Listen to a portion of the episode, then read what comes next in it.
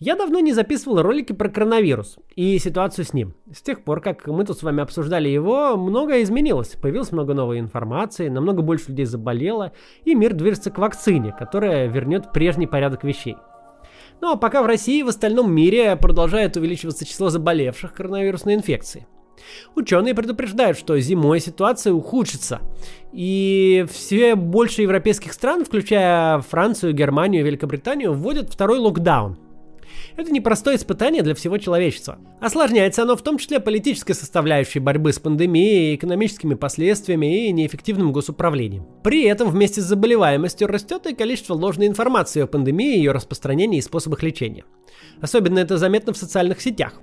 Постоянно появляются новые теории заговора насчет коронавируса, распространяется огромное количество фейков.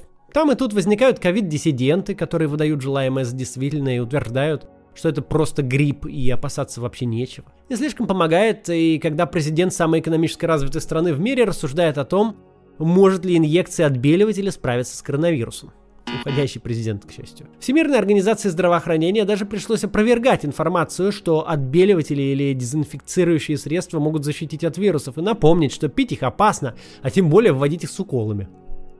Да и в России достаточно много медийных персонажей, распространяющих ложную информацию. Вспомним интервью с Никитой Михалковым, когда он рассказывал о планах Билла Гейтса чипировать людей. Это на федеральном канале показывали, хотя потом сняли с эфира. А разговоры отца Сергия о башнях 5G или Дмитрий Песков э, с его блокаторами вирусов. Словом, примеров хватает. Некоторые мифы о коронавирусе мы уже разбирали в прошлых роликах. Но а что же нам действительно известно о заболевании на сегодняшний день? Прошло много времени. В октябре всемирно известный американский ученый и реаниматолог Пол Марик сделал подробный доклад о коронавирусе. Марик, профессор, руководитель отделения легочной медицины и реанимации в медицинской школе Восточной Вирджинии. В своем докладе он собрал самое главное из того, что известно о пандемии на данный момент. Хотя, конечно, продолжают появляться новые данные. Ссылка на видео с докладом Пола Марика будет в описании. Сегодня мы посмотрим, что же он там рассказывает, и поговорим о коронавирусной инфекции, ее особенностях, способах распространения и течении самой болезни.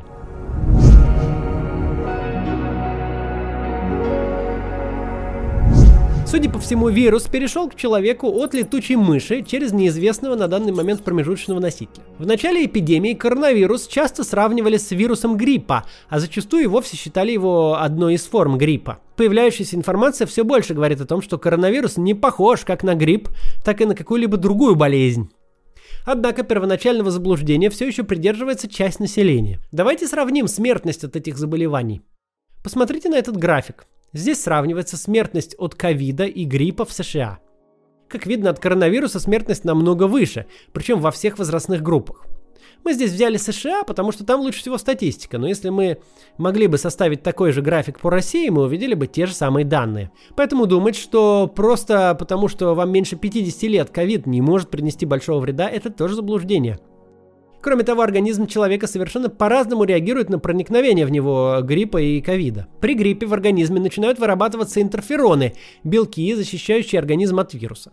При ковиде, наоборот, выработка интерферонов э, изначально подавляется и нейтрализуется другие механизмы э, борьбы организма с вирусом. Из этих процессов на ранних стадиях заболевания иммунный ответ сильно подавлен, то есть организм не сразу начинает бороться с инфекцией. В худших случаях иммунный ответ лавинообразно нарастает на более поздних стадиях, реагируя на частицы уже мертвого вируса. Именно этот запоздалый иммунный ответ может послужить причиной смерти больного. Об этом позже расскажу подробнее. Поэтому ковид это очень опасный и необычный вирус. Сейчас прервемся на небольшую рекламу и быстро продолжим.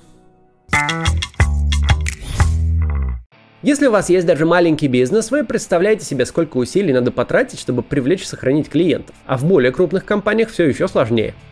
Многие тратят огромные деньги на рекламу и маркетинг и даже не подозревают, что существенная часть э, этих денег пропадает впустую. А все почему? Вот звонит клиент, хочет у вас что-то купить, а менеджер не в настроении ему рассказать или предложить варианты, расспрашивать. Устал, забыл перезвонить. Все, клиент ушел к конкурентам. Недоволен клиент, недоволен владелец бизнеса. Менеджер не получил премию. Так быть не должно. И для решения этой проблемы есть AMO CRM. Система сама запоминает контакты клиентов, сохраняет историю общения, напоминает менеджеру, когда надо перезвонить. AMO CRM можно интегрировать с сайтом, IP-телефонией, почтой, 1С. А это значит, что вы можете проследить всю цепочку, по которой клиент проходит до покупки.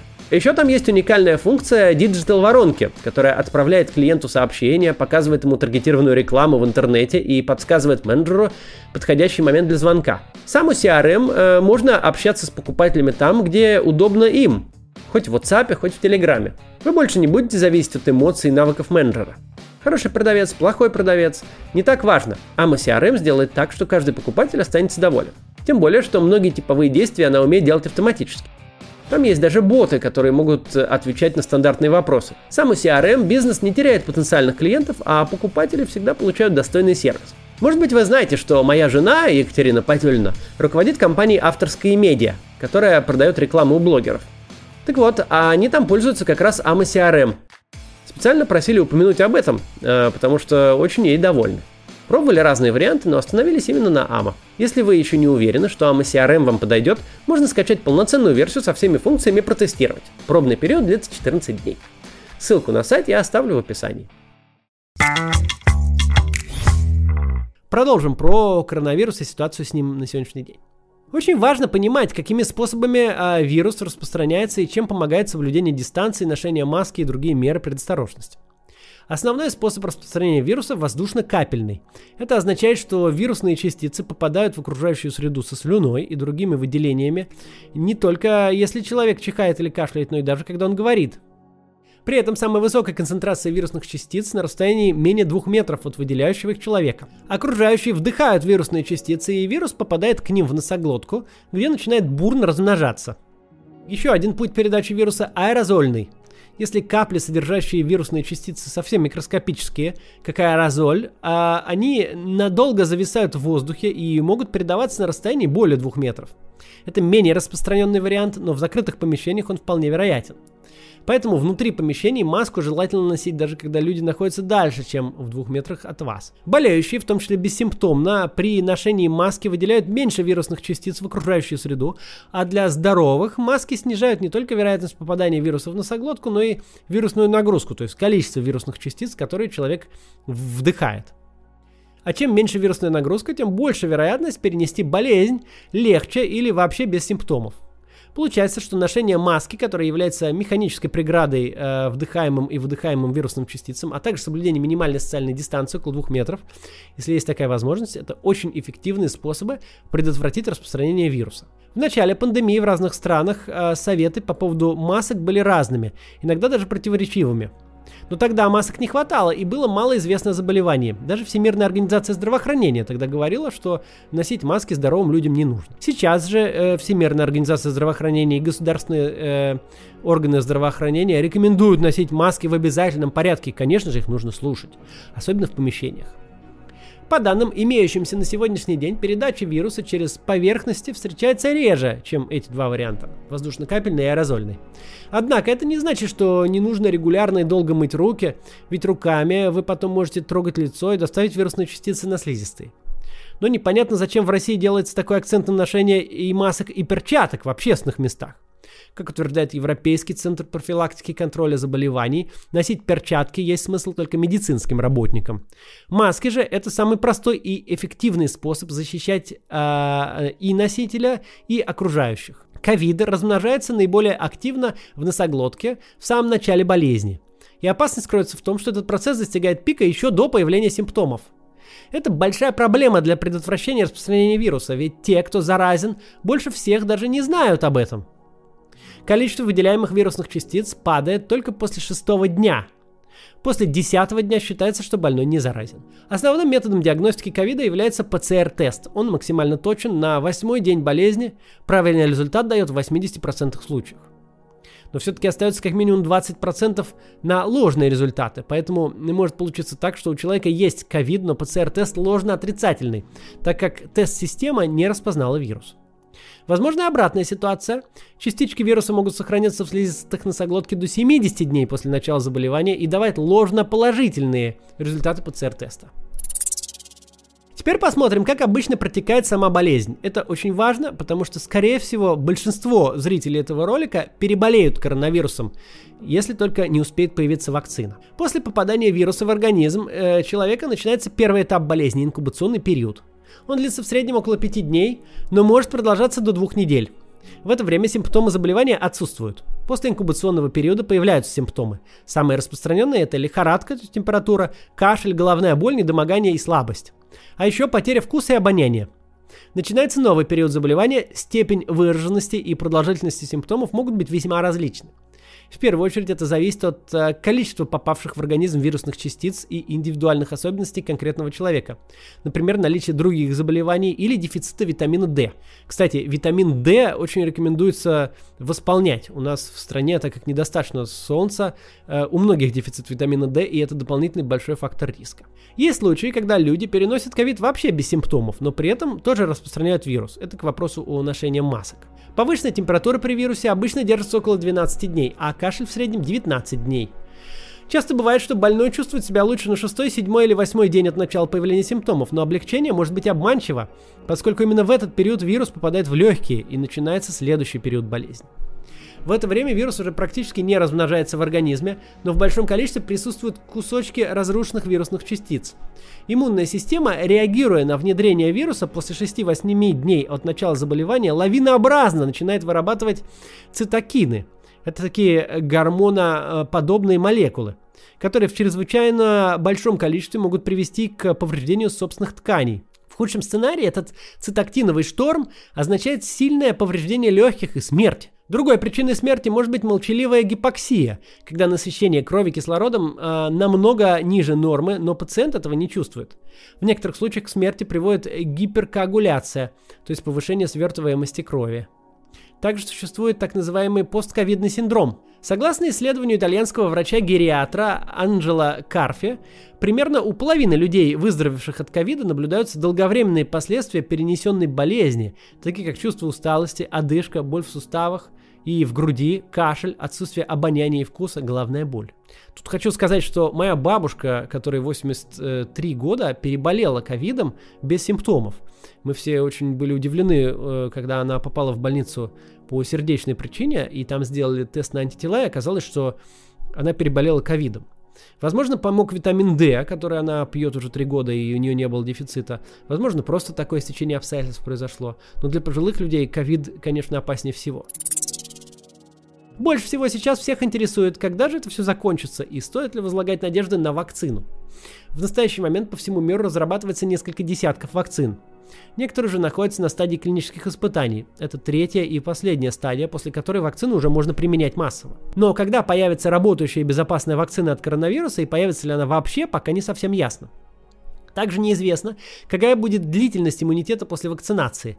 Однако стоит упомянуть, что 9 ноября компании-разработчики Pfizer и BioNTech сообщили, что их вакцина, которая сейчас как раз проходит клиническое испытание, эффективна на 90%. Это намного выше, чем ожидалось. Всемирная организация здравоохранения до этого постановила, что любая вакцина от ковида должна быть эффективна более чем на 50%, а тут 90%. В исследовании Pfizer и BioNTech принимало участие более 40 тысяч добровольцев, некоторым из которых досталась вакцина, а другим плацебо. Из 94 первых людей с симптомами коронавируса 86 получили именно плацебо. А на этой неделе компания Moderna объявила, что их вакцина показала результат 94,5% эффективности, тоже в последней стадии испытаний, в которых участвовал 30 тысяч человек. Ожидаются результаты и от других разработчиков. Например, скоро должны быть доступны промежуточные данные от совместных испытаний Оксфордского университета и компании AstraZeneca. Спустя всего пару дней после заявления Pfizer и BioNTech о 90% эффективности их вакцины, наш центр Гамалеи тут же выступил с ответным заявлением, мол, наш спутник Ви показывает эффективность целых 92%. Звучит оптимистично, но надо понимать, что это все пока только слова, испытания не закончены, и нам придется ждать еще несколько месяцев, пока появятся более определенные результаты. Да, в России, как, кстати, и в Китае, уже началось применение вакцины вне рамок клинических испытаний, но это ничего не говорит об эффективности. Более того, даже если остальные фазы испытаний какой-либо из вакцин будут успешно пройдены, еще стоит вопрос закупки государствами достаточного количества доз и обеспечения инфраструктуры, нужной для вакцинации населения. Например, ту же самую вакцину Pfizer и BioNTech необходимо хранить при температуре минус 70 градусов по Цельсию при транспортировке для чего потребуется специальное оборудование. И, скорее всего, приоритет в первую очередь будет на вакцинации медицинских рабочих, пожилых людей и людей с заболеваниями, при которых коронавирус представляет наибольшую опасность. Будем надеяться, что все вакцины, включая, конечно, и нашу, успешно пройдут испытания и начнут уже скорее применяться. Что же касается лечения, то тут все тоже довольно сложно. Специфичного лечения от ковида нету. Что бы там ни говорили Трамп, Роспотребнадзор или кто-либо еще – Врачи сейчас вынуждены лечить эту инфекцию симптоматически, то есть бороться с теми ее проявлениями, о которых мы говорили выше. Нестандартная реакция иммунной системы, гипоксия, то есть недостаток кислорода в крови, и гиперкоагуляция, повышенная свертываемость крови. Такие исходы болезни и пытаются предотвратить при лечении. И тут ковид отличается особенным коварством. У некоторых пациентов бывают крайне низкие показатели насыщенности кислородом, и при этом нет одышки. Это и есть молчаливая гипоксия, о которой я говорил раньше. Поэтому даже когда легочные симптомы не проявляются, желательно использовать пульсоксиметр, прибор для отслеживания уровня насыщенности кислородом. В том числе и дома им советуют пользоваться, если вы болеете в легкой форме. Я уже давно купил себе пульсоксиметр и родителям купил два, и все мы пользуемся пульсоксиметром, вам тоже э, рекомендую им обзавестись и периодически проверять, если вы вдруг заболели, уровень кислорода в крови. В России существует заблуждение, что в целях профилактики ковида можно принимать антибиотики. Даже врачи их иногда назначают просто на всякий случай без специальных показаний. Но это не только бесполезно, но и очень опасно. Я хочу еще раз напомнить, что антибиотики не работают против вирусов, они работают против бактерий. А ковид, как мы все помним, это коронавирусная инфекция. В некоторых случаях она может сопровождаться инфекцией бактериальной, но это бывает редко. Всего в 7-8% госпитализированных больных найдена бактериальная инфекция. Только в этом случае имеет смысл подключать антибиотики. Всемирная организация здравоохранения опубликовала специальное предупреждение, что антибиотики не могут ни помочь в лечении ковида, ни предотвратить заражение. Если же антибиотики пьют все подряд, когда надо и когда не надо, бактерии адаптируются к ним, и эти лекарства просто перестают действовать. Поэтому ни в коем случае не принимайте антибиотики без назначения врача ни при ковиде, ни при каких-либо других заболеваниях. Как отмечает Пол Марик в своем докладе, помимо пандемии коронавируса, мы сейчас наблюдаем пандемию ложной информации о заболевании, особенно в социальных сетях. Поэтому нам нужно не только следовать личным мерам безопасности, вроде ношения масок и соблюдения социальной дистанции, но и не распространять сведения из сомнительных источников. Неверная информация влияет на поведение людей вокруг нас и на то, насколько серьезно они относятся к ограничениям. Пока ситуация с вакциной неопределенная, нужно помнить, что коронавирус это вовсе не обычный грипп, что смертность при нем выше и что меры предосторожности действительно помогают избежать заражения или хотя бы смягчить тяжесть болезни. Если вы видите, что ваши знакомые распространяют конспирологические теории или ложную информацию по поводу ковида, поговорите с ними. Попытайтесь их убедить или перешлите им этот ролик. В нем мы постарались собрать максимально доступную на данный момент научную информацию о ситуации с коронавирусом. Вот так. До завтра.